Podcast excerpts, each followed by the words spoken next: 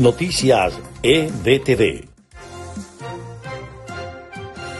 Estas son las noticias más importantes de Venezuela, Estados Unidos y el mundo a esta hora. El presidente de Chile, Gabriel Boric, anunció este martes el cambio de gabinete tras el rotundo rechazo del plebiscito constitucional el pasado domingo. La policía de España descubrió que la exdiputada del partido de izquierda Podemos, Carolina Vescanza, tenía 145 cuentas bancarias abiertas mientras cobraba dinero proveniente del chavismo. En Caracas, los trabajadores públicos tomaron las calles para exigir la derogación del instructivo de la Oficina Nacional de Presupuesto, cuya publicación afecta el pago de beneficios laborales establecidos en las contrataciones colectivas.